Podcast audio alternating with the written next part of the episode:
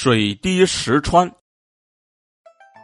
这个典故呢，出自《汉书·梅城传》，相关的原文是：“泰山之六穿石，丹极之精断干，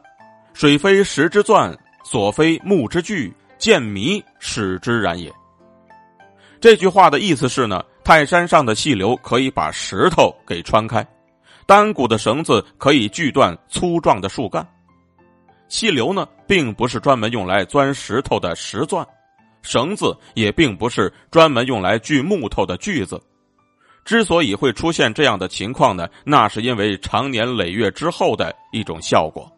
虽然这个典故呢出自《汉书》，但是与这个典故有关的故事却出现在宋朝。当时呢，有一个名叫张乖崖的人在重阳县做县令，他呢一直都是一个铁面无私的清官。有一次呢。他见到县衙里面专门负责管理铁库的库吏，从钱库里面偷了一文钱。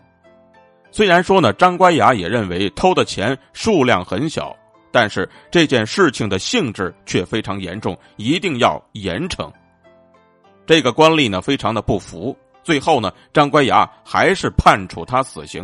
并且呢，就在判决书上写道：“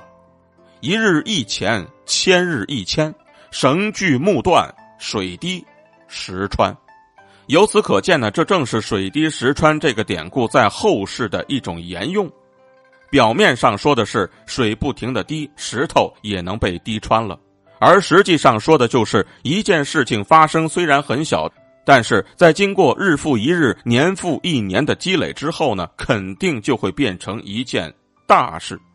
另外呢，这个典故后来呢也专门用来比喻，只要有恒心、不断的努力，那么我们所做的事情一定能够成功。